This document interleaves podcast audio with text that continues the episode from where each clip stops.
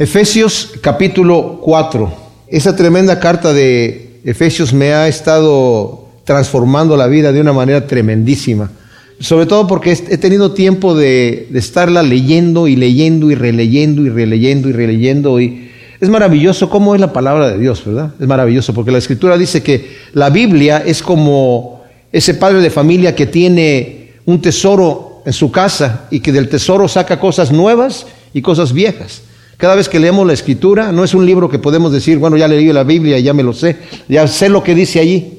No, cada vez que lo volvemos a leer, volvemos a tomar nuevas cosas. Yo estoy, no sé por cuántas veces ahora, otra vez tomando mi lectura devocional a través de, del Nuevo Testamento. Empecé nuevamente, desde Génesis, y ya voy en Deuteronomio, y ah, es como que, wow, yo esto lo he leído muchas veces y como que de repente hay otras cositas que van saliendo ahí, ¿verdad? Y en esta epístola de, a los Efesios, yo veo al apóstol Pablo, algunos dicen que obviamente es como ah, la joya de las epístolas. Otros obviamente dicen, no, la de Romanos es la que es la tremenda joya, pero Romanos es muy amplia y tiene muy buena teología doctrinal allí, mucha enseñanza de lo que es el Evangelio. Pero a mí me parece que la epístola de los Efesios, Pablo está con el corazón en la mano de una forma muy especial mostrando el amor de Dios que lo ha cautivado a él de una forma tremendísima. Y la idea es que él quiere comunicar eso a nosotros. Por eso vemos que el apóstol empieza alabando al Señor y luego él mismo se interrumpe, haciendo un paréntesis de adoración a Dios, mostrando las grandezas de Dios. Y una de las cosas que a mí me estaba hablando el Señor acerca de estar leyendo esta epístola es el hecho de que Pablo penetra de una manera impresionante en la característica del amor de Dios. A veces pensamos, y sobre todo muchos de nosotros que venimos de la religión, ¿verdad? Teníamos una imagen equivocada de Dios, como de que vamos a venir a la iglesia a cumplir, vamos a, a arrodillarnos a orar para cumplir. Voy a leer la Biblia para cumplir. Pensamos que de alguna manera, porque así nos inculcaron, que le estamos haciendo un favor a Dios cuando nos acercamos a Él en realidad el favor Dios nos lo está haciendo a nosotros, ¿verdad? Y ah, ya vimos los primeros tres capítulos de Efesios en donde Pablo se esfuerza de una manera muy especial para mostrarnos lo que Dios ha hecho. Ha estado desarrollando el propósito eterno de Dios, obrando en la historia a través de Jesucristo, quien por medio de su muerte y resurrección nos ha dado una vida nueva, no solo de manera individual a cada uno de nosotros, sino que también está reconciliando y uniendo y creando una nueva humanidad. Ha habido muchos movimientos sociales en el mundo, ¿verdad? Para tratar de cambiar el mundo, para tratar de arreglar las cosas como están. Pero las cosas no se arreglan de afuera para adentro. Las cosas se arreglan de adentro hacia afuera. Hay que cambiar al individuo. Y en este caso, mis amados, el Señor nos cambia a nosotros. Yo me acuerdo que tuve una vez una plática con un amigo hace muchos años por allá por los setentas. Era marxista, le decían Lenin, era tan marxista que le decían Lenin, ¿verdad? Y él, me acuerdo que estábamos en un café cristiano en Querétaro, en donde con música y con diferentes cosas estábamos tratando de alcanzar a los jóvenes, y los alcanzábamos. Y él llegaba siempre allí a criticarnos. Y una vez me dice, ustedes los cristianos son idealistas, están pensando en una utopía que nunca va a llegar. Y tienen como su mundo allá, allá, no ponen los pies en la tierra. Y le digo, pero tú amigo, ¿tú qué estás haciendo para cambiar el mundo? Tú te sientas con tus amigos a tomarte una taza de café y hablas de el socialismo. ¿Dónde está el socialismo? ¿Dónde, dónde está el marxismo? ¿Dónde, ¿Dónde, está funcionando? Le dije yo. De acuerdo a Marx hay que tomar por la fuerza el poder hasta que podamos implantar la dictadura del proletariado, que significa que todos nos gobernamos a todos y lo mismo gana el doctor que lo que gana el carpintero, que lo que gana el jardinero, que lo que gana el, piloto. Todos ganan lo mismo. ¿En qué país se ha podido implantar la dictadura del proletariado? En ningún lugar. Porque Marx pretende que si cambiamos el entorno, el hombre es por naturaleza bueno y se va a portar bien, pero eso no sucede. Pero Cristo cambia al individuo por dentro. Y las sociedades que han cambiado han cambiado porque los, que cambian son los, los individuos, ¿verdad? Entonces, Pablo nos está hablando aquí, ya nos dijo, cómo el Señor está reconciliando todas las cosas en Cristo Jesús. Es enteramente práctico, mis amados, lo que nos está diciendo Pablo. Porque hay gente que puede decir, oye, ¿no me puedes decir algo más práctico? Ya mucha doctrina, mucha enseñanza bíblica. Yo quiero saber algo práctico. ¿Cómo arreglo mi matrimonio? ¿Cómo arreglo mi hogar? ¿Cómo arreglo a mi esposo o a mi esposa? ¿Cómo, ¿Cómo, le digo a mis hijos? En mi trabajo tengo problemas. Dame algo más práctico. Y no estar viendo que todas las cosas en Cristo Jesús se van a reconciliar y que Él está sentado a la diestra del Padre y nosotros estamos en lugares celestiales con Él. Háblame de cosas prácticas. Pues esto, mis amados, es enteramente práctico enteramente práctico.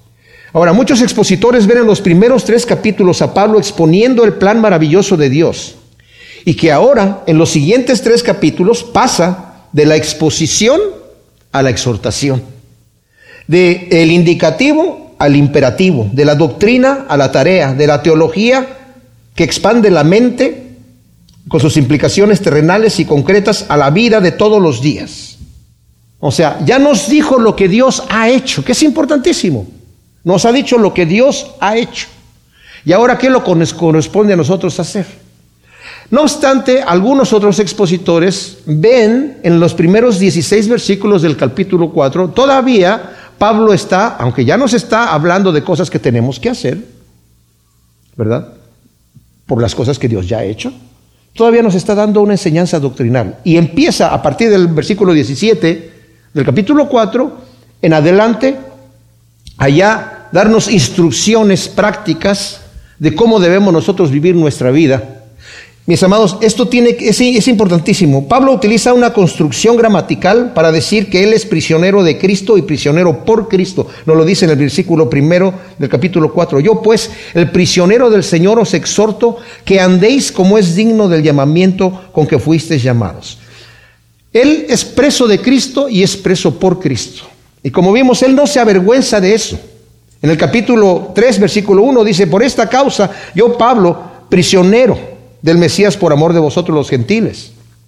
Y luego hace un paréntesis, no termina eh, eh, de hablar de lo que está diciendo porque nuevamente empieza a hablar acerca del misterio de Dios y lo vuelve a decir nuevamente en el capítulo, versículo 14, de ahí nuevamente retoma su exhortación que estaba diciendo, ¿verdad? Lo que quería comunicar a los, a los efesios.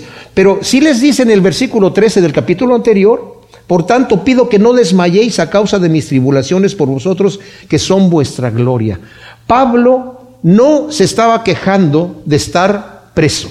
De hecho, ya vimos en el estudio pasado a partir del versículo 14 hasta el 21, que Pablo no pide por sí mismo, no dice yo quiero salir de aquí, que quiero, estoy pidiéndole al Señor que por favor me dé la libertad de salir de la cárcel donde estaba él en Roma. No estaba en una celda, estaba en un arresto domiciliario, en una casa, pero no tenía libertad de salir de ahí. La gente que le estaba predicando estaba ahí, pero de ahí escribió unas epístolas tremendísimas. Y a los soldados que estaban ahí con él, ellos iban convirtiendo uno por uno. Eh, fue tremendo el testimonio de Pablo, ¿verdad? Pero el Señor incluso le dijo, tú vas a ir a Roma y vas a predicar. Pero no le había dicho que iba a predicar desde la cárcel, ¿verdad? Pero Pablo dice, está bien, ese es el plan de Dios. A Dios nada le toma por sorpresa nada. Es lo que Él quería y eso es lo que va a suceder. Que esté yo aquí en la, en la cárcel y desde aquí voy a estar haciendo la obra de Dios.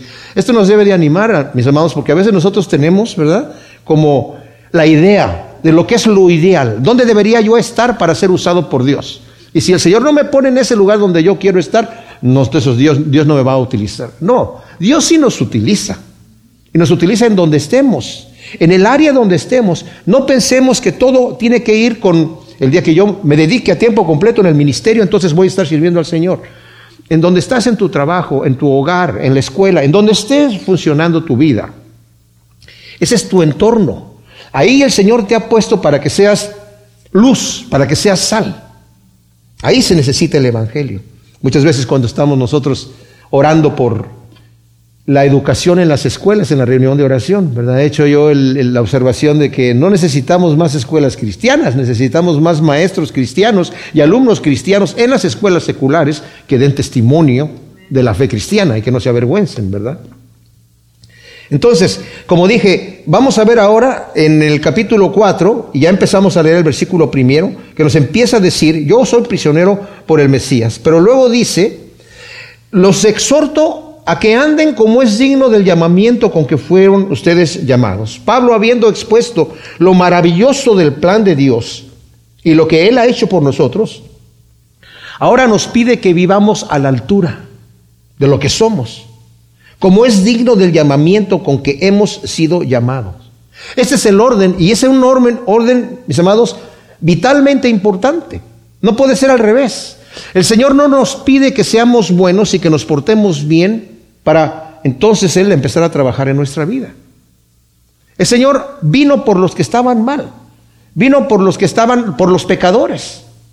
Él se sentaba a comer con los pecadores. Imagínense ustedes, es que esa es, lo digo, lo digo porque esa es la mentalidad religiosa, entre comillas.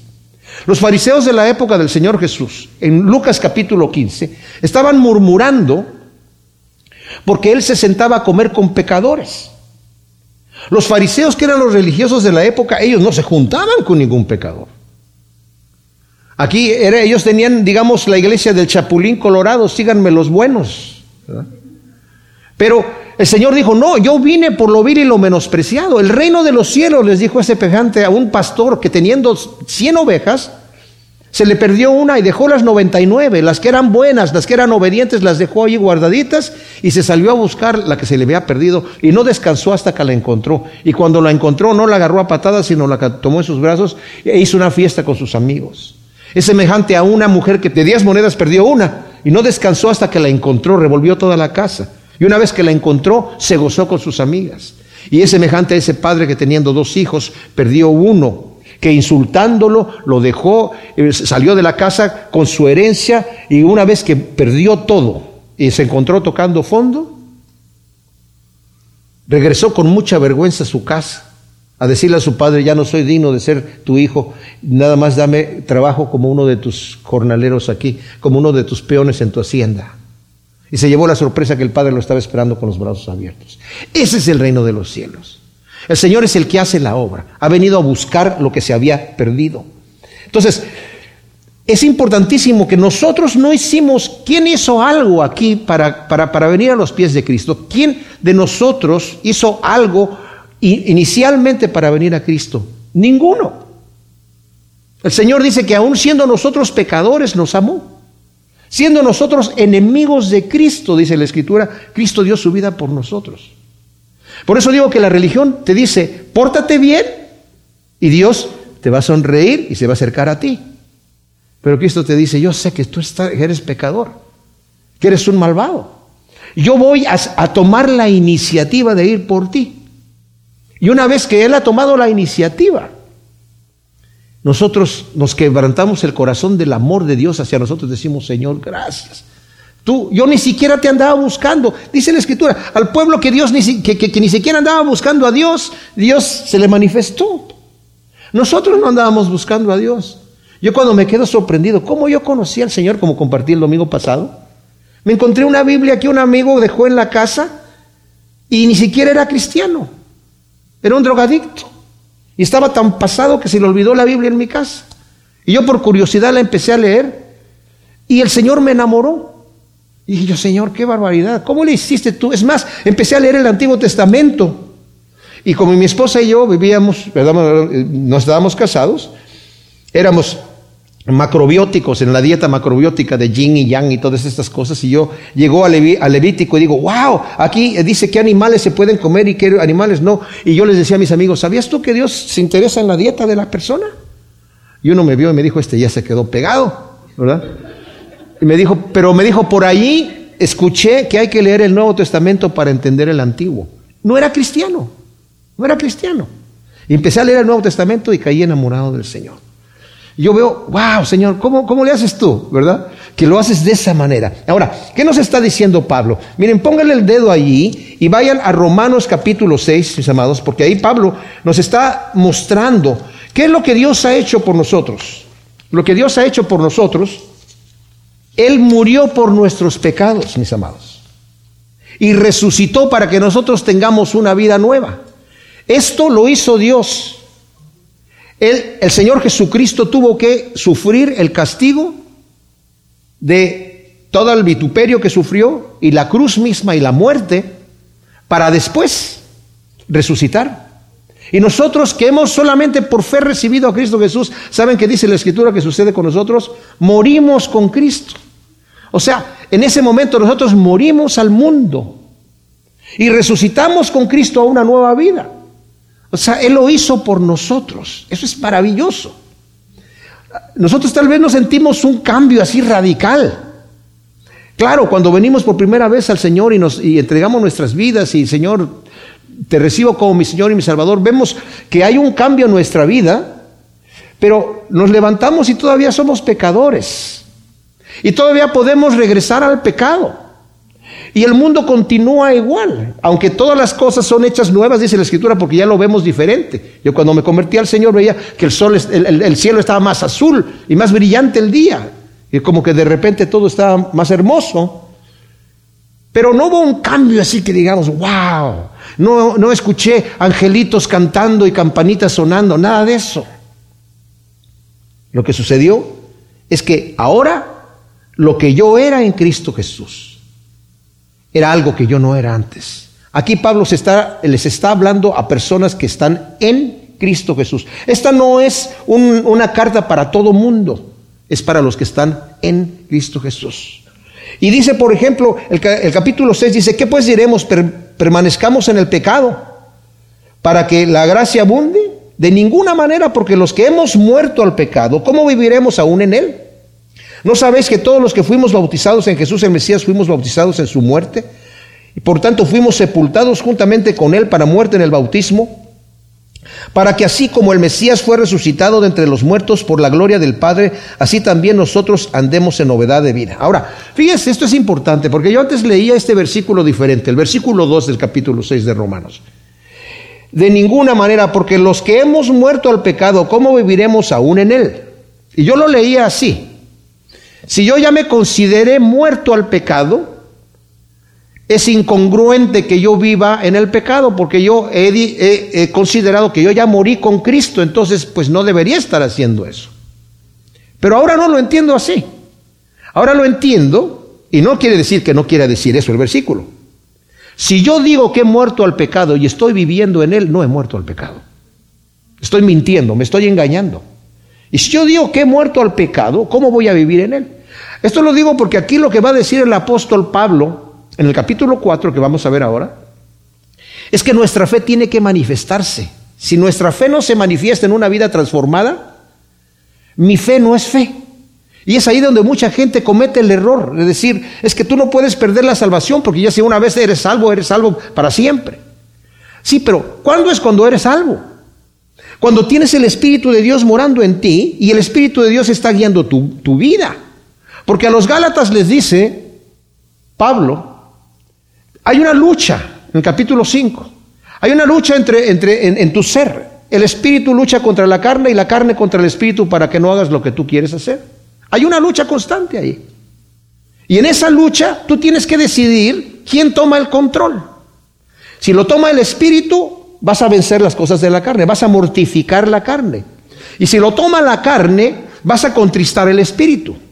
Pero ojo, dice Pablo, que les advierto que los que practican las obras de la carne, que son fornicación, inmundicia, hechicerías, enemistades, pleitos, celos, iras, contienen un montón, da una lista que no es exhaustiva, no heredarán el reino de Dios. ¿A quién les está hablando Pablo? A los Gálatas. Pero si ustedes están practicando eso, no van a heredar el reino de Dios. Pero es que yo soy cristiano. No, Señor. En aquel día muchos van a decir, Señor, Señor. ¿Qué no hicimos mucha obra ministerial? ¿Que no predicaba yo en el púlpito? ¿Que no sanaba enfermos cuando pasaban ahí? ¿Que no echamos fuera demonios hasta resucitamos muertos, Señor? El Señor va a decir, ¿cuáles muertos, cuáles demonios? No va a decir eso. El Señor va a decir, apártate de mí, maldito, no te conozco. ¿Qué cosa? Hacedor de maldad. Si tú dices que has muerto al pecado, ¿cómo es que estás viviendo en él? Entonces no has muerto al pecado. Entonces lo que Pablo nos está diciendo aquí en el versículo 1, vive a la altura. Los exhorto a que andéis como es digno del llamamiento con que fuisteis llamados, con toda humildad y mansedumbre, soportándoos con longanimidad unos a los otros, solícitos por guardar la unidad del Espíritu en el vínculo de la paz. ¡Wow! ¡Qué tremenda cosa, mis amados! O sea, con toda humildad. La humildad, mis amados, era despreciable en el mundo antiguo, en el griego. Entre los griegos era considerada como una debilidad de carácter propia de un esclavo. ¿Y qué tal con nosotros ahora, hoy en día? La humildad. También se considera una debilidad de carácter. Ahora Cristo nos ha dado una imagen nueva de humildad, pero en el mundo todavía se considera así. Y si no, nada más pónganse a ver las páginas de Facebook de las personas y lo que ponen allí en el Instagram. Nunca nadie sale allí con una foto fea, ¿o sí? O haciendo alguna cosa o confesando un pecado. No, todo es, uh, mi vida es una maravilla, ¿verdad? Eh, eh, en el Facebook está mi orgullo, lo que yo, lo que yo quiero que el mundo entienda cómo vivo yo. Le voy a presumir al mundo quién soy yo para que sepan con quién están hablando. Y si tú no me gustaste, te voy a, ¿cómo se dice? Eliminar. Eliminar. Entonces ya no eres mi amigo, no eres digno de mi amistad. Ay, perdón, ¿verdad? Qué barbaridad. mandar una vomitada. Wow, qué barbaridad. Ya hasta tienen ahí vomitadas para mandar. Entonces, como dije, hasta la venida de Jesucristo no se conocía la verdadera humildad. En Mateo 18, 4, el Señor les pone a un niño ahí y les dice, el que no se humille como este niño no puede entrar en el reino de Dios. Si no te humillas así. Para ellos era un concepto que no conocían. Con toda humildad.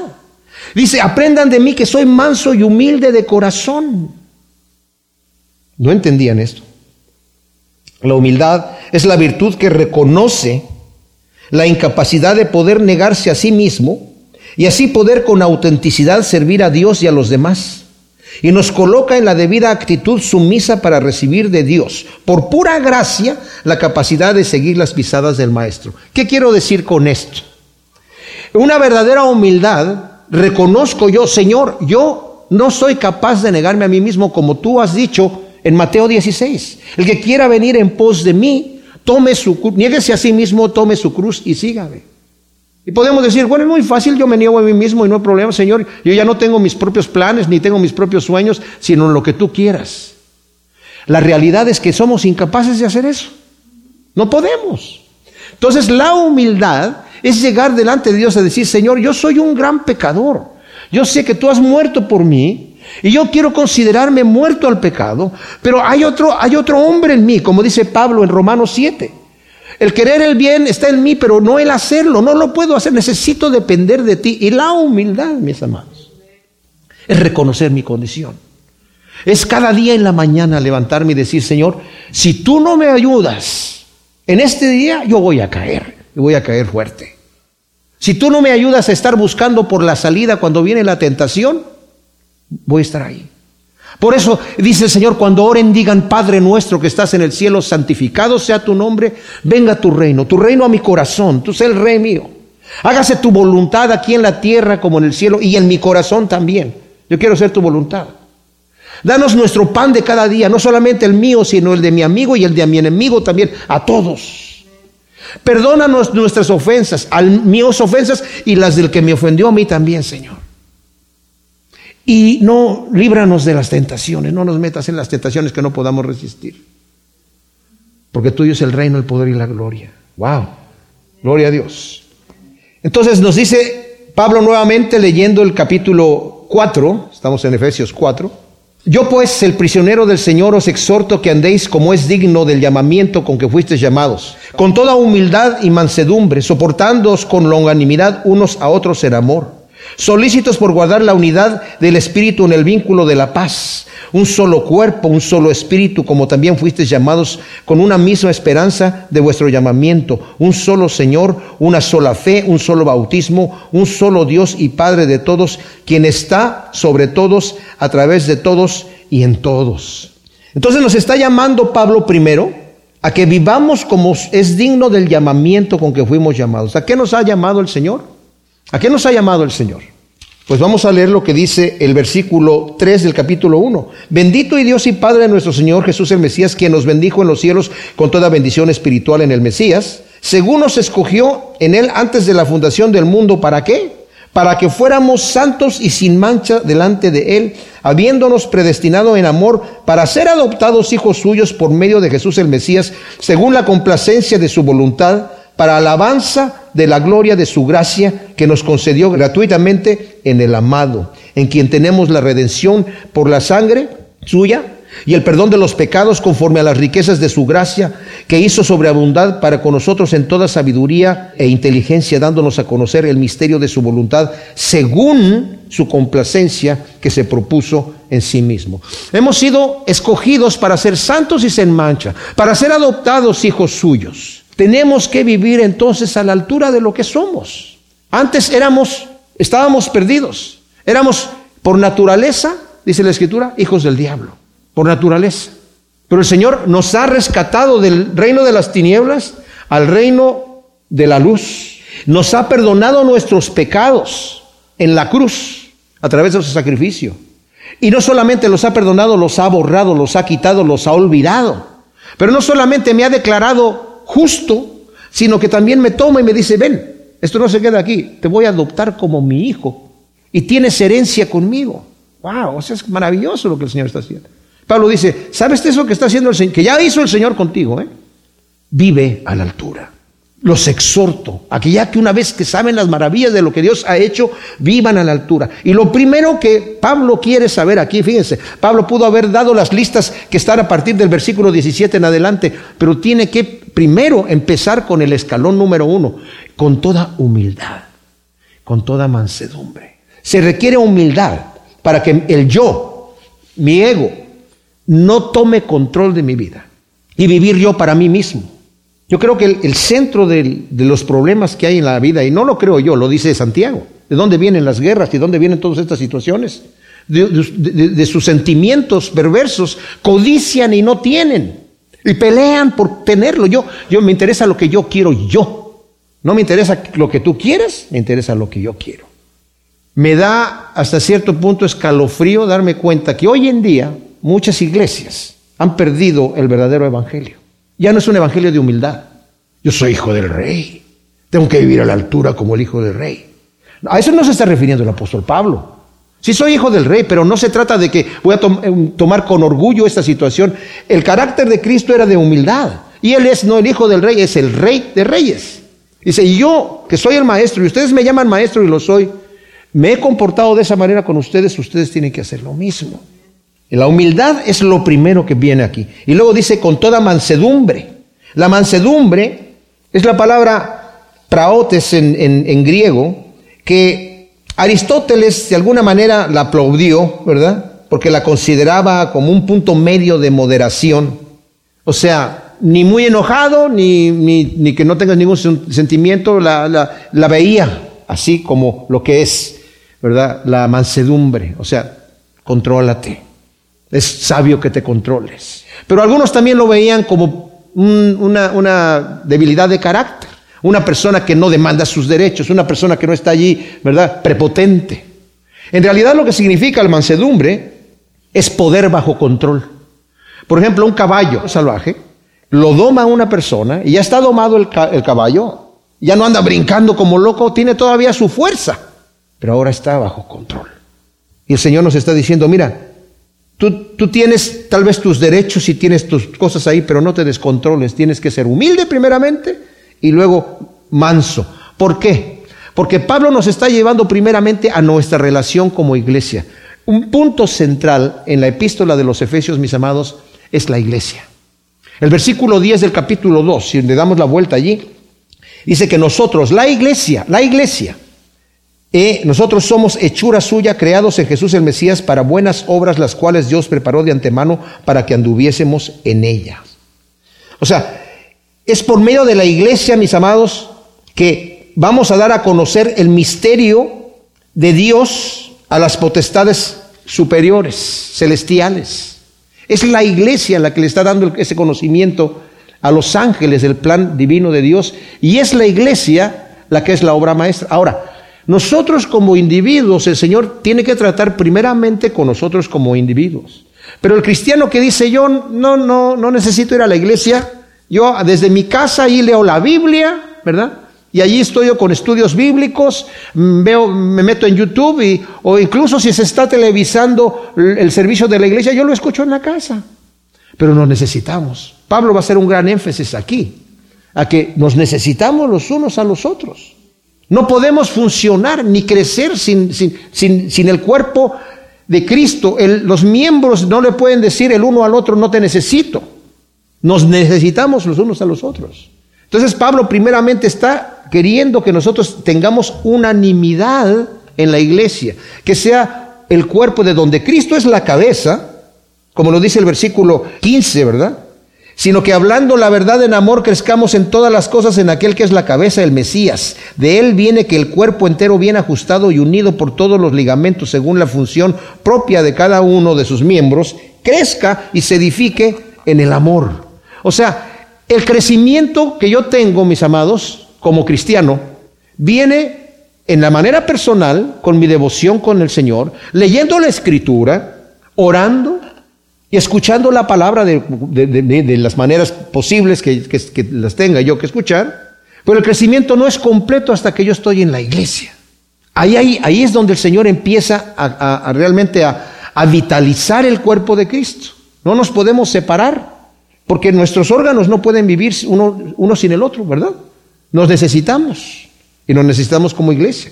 Entonces, Pablo, es que es curioso que, ¿no? que primeramente esté diciendo, vivan a la altura y la instrucción que nos empieza a dar, primeramente el carácter de humildad y el carácter de mansedumbre. Como en Mateo 11 el Señor dice, aprendan de mí que soy manso y humilde de corazón y van a hallar descanso para sus almas. Pero, a la vez, esta humildad y mansedumbre es para practicarla dentro de la iglesia.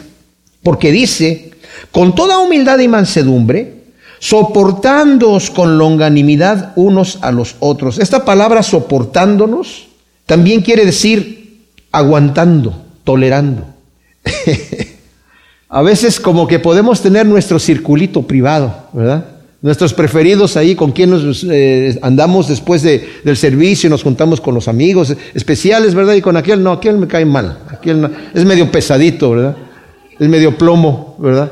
Pero el Señor nos ha llamado a soportar, pero soportar dice aquí con longanimidad. Esto no quiere decir que yo estar, aquí viene mi hermanito que me cae mal, ay, voy soportando, soportando, soportando, soporté, ah, qué bien.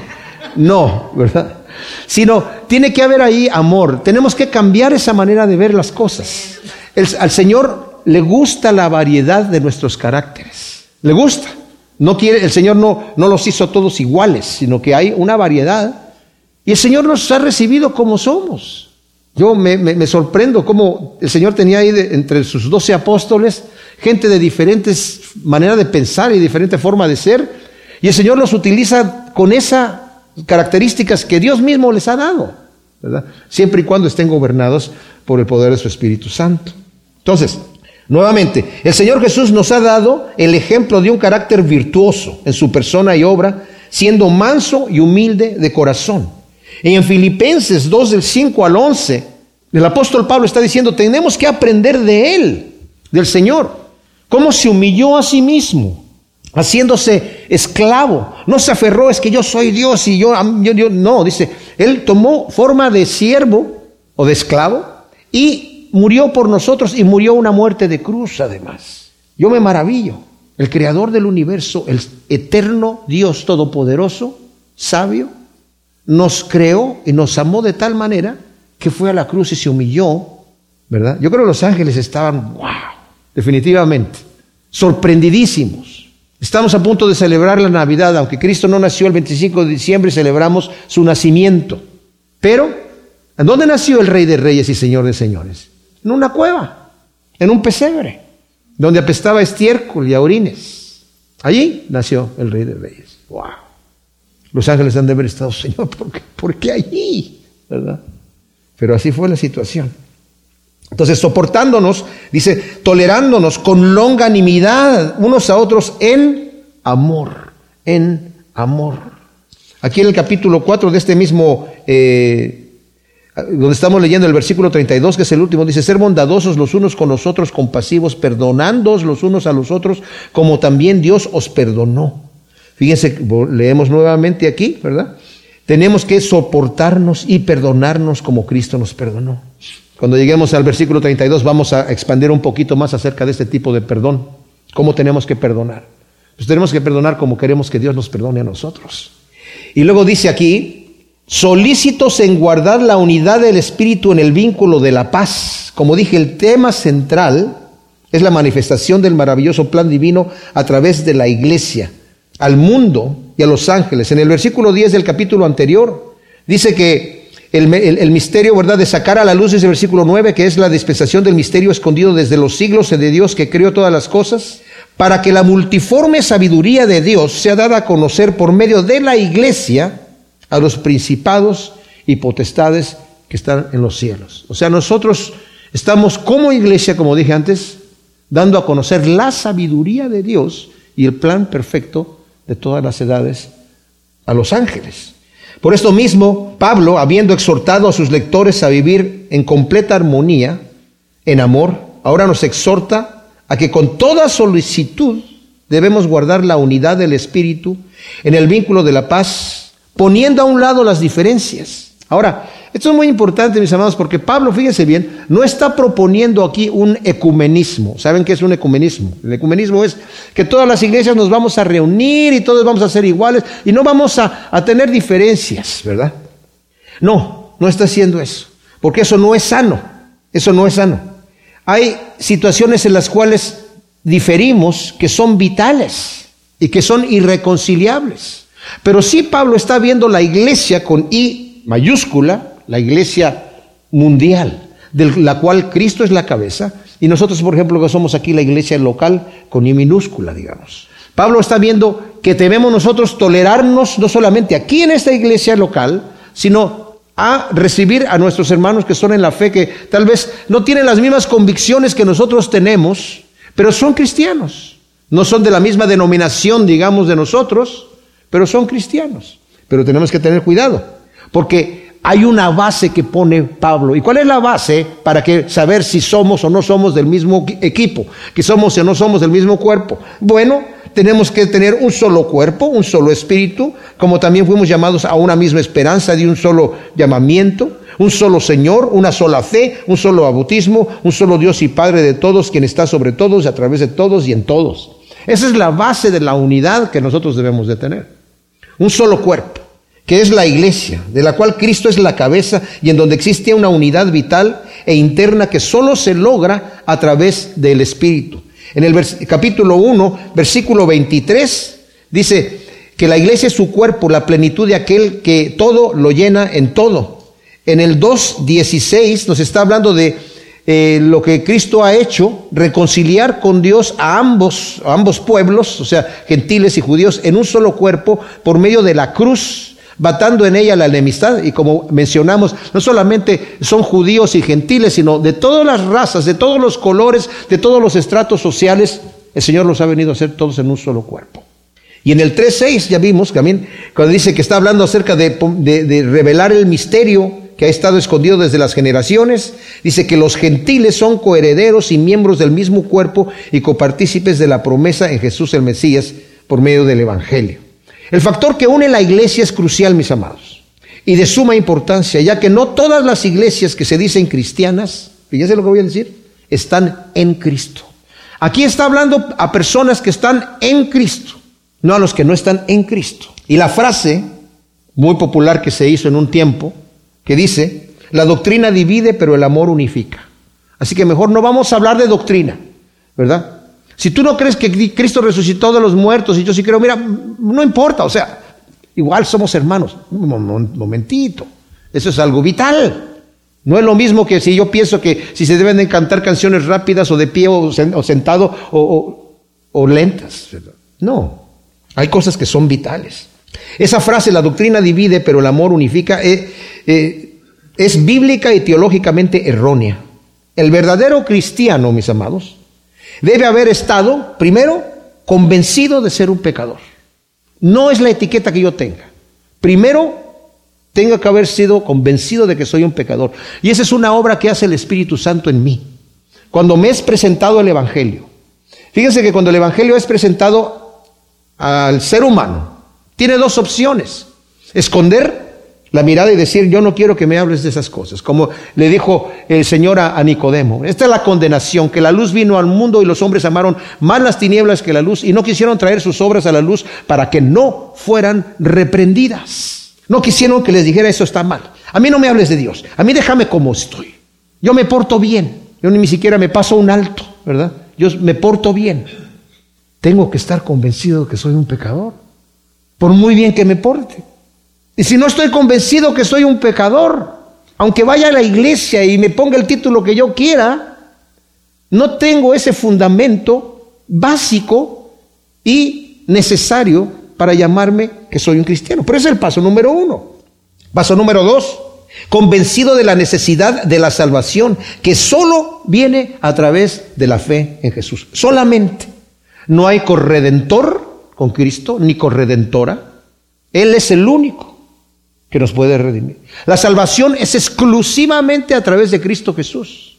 Él es el que la consumó. Yo no le añado ni le quito. Simple y sencillamente la recibo. Entonces, primero tengo que reconocer que soy un pecador. Después, tengo, como soy un pecador, tengo necesidad de un Salvador. Y ese Salvador es exclusivamente Cristo Jesús. Y luego tengo que estar, haber sido convertido por la gracia de Dios, habiendo profesado la fe en Cristo Jesús. Romanos 10, 17. Dice que la fe viene por el oír y el oír por la palabra de Dios. Mis amados, la escritura es necesaria. Esto lo digo, mis amados, porque sin escuchar la palabra de Dios, mi fe no es una fe verdadera. Por ejemplo, podríamos decir, y, yo lo voy a decir con mucho respeto y con mucho cuidado, que podríamos juntarnos con los otros eh, cristianos evangélicos y, y considerarnos que somos del mismo cuerpo de Cristo, sí. ¿Y qué tal si invitamos a los católicos? ¿Se podrían invitar los católicos o no? Pues, bueno, los católicos tienen otra teología. Ellos dicen que tú eres salvo por cuanto lo que está haciendo la iglesia. La iglesia es la madre iglesia. Y si tú no estás dentro de la madre iglesia, eso es lo que dice la teología católica, no puedes ser salvo. Entonces no podemos estar en el mismo plano. Y los mormones y los testigos de Jehová tampoco, porque los mormones tienen otra, hablan, del, hablan de Jesucristo, pero para ellos Jesucristo es el hermano del diablo, ¿verdad? Una, una, una criatura hecha, creada por Dios, y que el diablo tenía su plan de salvación que a Dios no le gustó y dijo, no me gusta más el plan de, de, mi Hijo Jesucristo, y eh, bueno, se fueron con eso. Y que todos vamos a, al final, ¿verdad? A ser así como que Jesucristo fue como Adán, ¿verdad? Y nosotros así como somos hombres ahora, vamos a llegar a ser dioses con nuestro propio planeta. No.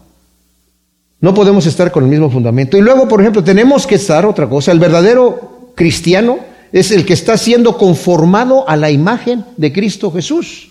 Que esa es una obra que también está haciendo el Señor. Y también que está en comunión con el resto del cuerpo de Cristo en cualquier lugar del mundo. Y esto es maravilloso porque podemos viajar, fíjense, y los que ustedes han tenido oportunidad de viajar a otro país, en otro estado, en otro lugar, con gente que no conocieron jamás, no la han conocido, pero el mismo Espíritu da testimonio de que somos hermanos en la fe, ¿verdad? Hay esa armonía. Entonces Pablo nos está llamando a tener este tipo de coinonía, de armonía, de reconocimiento que somos del mismo cuerpo, que no haya estas divisiones. Como dije, no es un ecumenismo, pero tampoco es una situación en donde estemos tan distanciados que digamos, el que no adora a Dios como lo adoro yo no puede ser mi hermano. El que no piensa como yo pienso no me quiero juntar con él. No, todos somos miembros del cuerpo de Cristo porque una de las cosas que yo he notado también es que qué fácil es para muchos cristianos decir, esta persona, yo con esa persona no, no, me, no me voy a juntar, no la apruebo y la condenan. Y a veces yo me quedo pensando, yo he pasado por eso. A mí me han entregado a Satanás, imagínense nomás. Y yo me quedo pensando, esta persona que supuestamente me entregó a Satanás, ¿Cree que, Dios, que Jesucristo también me entregó a Satanás? ¿O solamente él me, él me, dice, bueno, bueno, Cristo no, Cristo está bien contigo, pero yo no? O sea que estás arriba de Cristo. O sea que yo puedo decir, mira, que Cristo lo ama, está bien. Como a veces le decimos a una persona, ¿verdad? Casi a manera de maldición y no de bendición, que Dios te bendiga. ¿Sabes? Y mira que se le llevó, que se, me robaron esto, pues que Dios lo bendiga. ¡Wow! pero en realidad estamos diciendo otra cosa, ¿verdad? Como diciendo, está bien, que él está bien con Dios, pero conmigo yo tengo otro estándar, yo tengo otra cosa aquí. Y Pablo dice, no, tienes que tener humildad. Eso es parte de vivir a la altura del llamado supremo que tienes de parte de Dios. De tener esa, esa, e, e, esa, característica de decir, y, como dice, lo, lo dice Pablo en otra escritura, debemos considerarnos a los demás, los debemos de considerar superiores a nosotros mismos para no tener una imagen más alta de nosotros de lo que debemos tener, sino de considerarnos a los demás superiores a nosotros mismos y saber que si Cristo lo ha recibido, nosotros lo debemos recibir. Y luego dice, un solo espíritu, ya que el espíritu que descendió en Pentecostés fue el mismo que descendió en la casa de Cornelio y que continúa en la iglesia en el transcurso de los siglos para lograr que se cumplan los propósitos de salvación de Dios en todos los hombres. O sea, a los apóstoles se derramó el Espíritu Santo en, en Pentecostés. Y luego en la casa de Cornelio, cuando estaban entre los gentiles, el mismo Pedro dijo, si ya el Señor ya los aceptó, ¿quién soy yo para ¿quién va a impedir el agua para el bautismo? Y es el mismo espíritu que se está derramando en los corazones de todos los cristianos. Una misma esperanza de vida eterna por la resurrección de Jesucristo de entre los muertos. Porque hemos también sido sellados con el Espíritu de Dios, que son las arras de nuestra herencia, como lo dijo en versículo 13 y 14 del capítulo 1 aquí de Efesios solícitos en guardar la unidad de la paz, un solo cuerpo, un solo espíritu, como también hemos sido llamados con una misma esperanza viva de nuestro llamamiento. Después continuamos con el resto de la unidad que debemos tener porque ya se nos terminó el tiempo, ¿verdad? Señor, gracias te damos por tu palabra. Ciertamente te pedimos que tú siembres estas semillas en nuestros corazones, Señor, y que podamos realmente ver a todos los que son tus hijos, Señor, en todo el mundo, como hermanos y hermanas en la fe. Y que podamos con humildad, con mansedumbre, con paciencia, poder soportarnos unos a otros con longanimidad, Señor, en, en esta armonía que tenemos, Señor, en de tu Espíritu Santo y de una misma esperanza. En el nombre de Cristo Jesús. Amén.